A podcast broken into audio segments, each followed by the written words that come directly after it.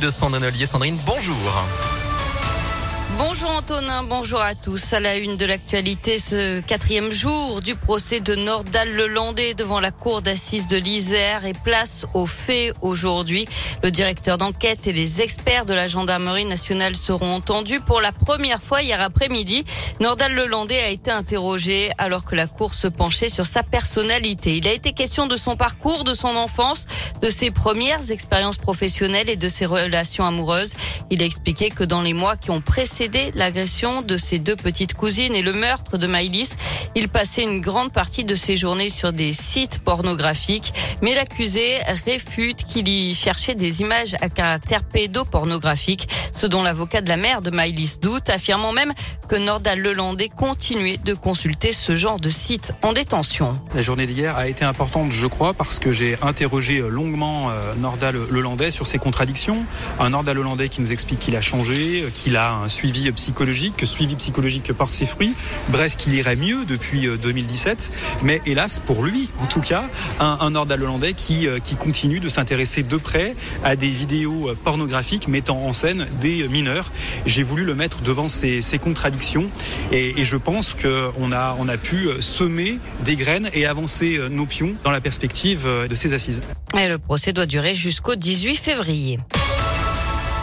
L'actualité, c'est aussi cet appel à témoins lancé après un accident mortel hier soir sur la 43 dans le Nord Isère. Une femme de 22 ans a été fauchée vers 19h20 euh, par un camion alors qu'elle circulait à pied sur les voies un peu avant la barrière de péage de Saint-Quentin-Falavier en direction de Lyon-Chambéry. Sa voiture a été retrouvée sur la bande d'arrêt d'urgence.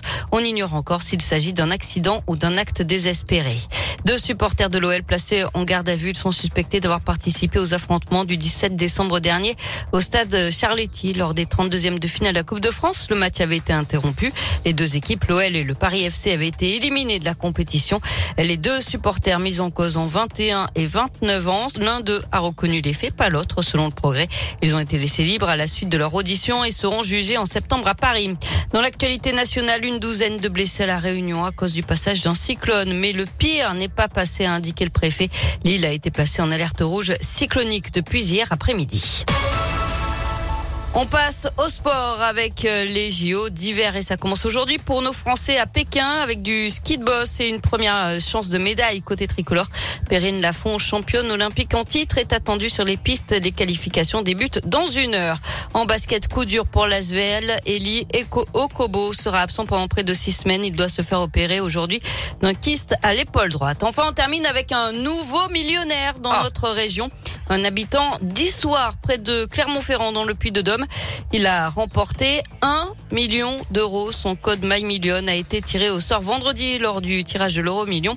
Euh, ce retraité euh, est un joueur, euh, est, un habitué, pardon, du, du, de l'euro million puisqu'il joue la même grille cinq ah. fois par semaine. À cinq fois par semaine. Je pensais que vous allez me dire un peu de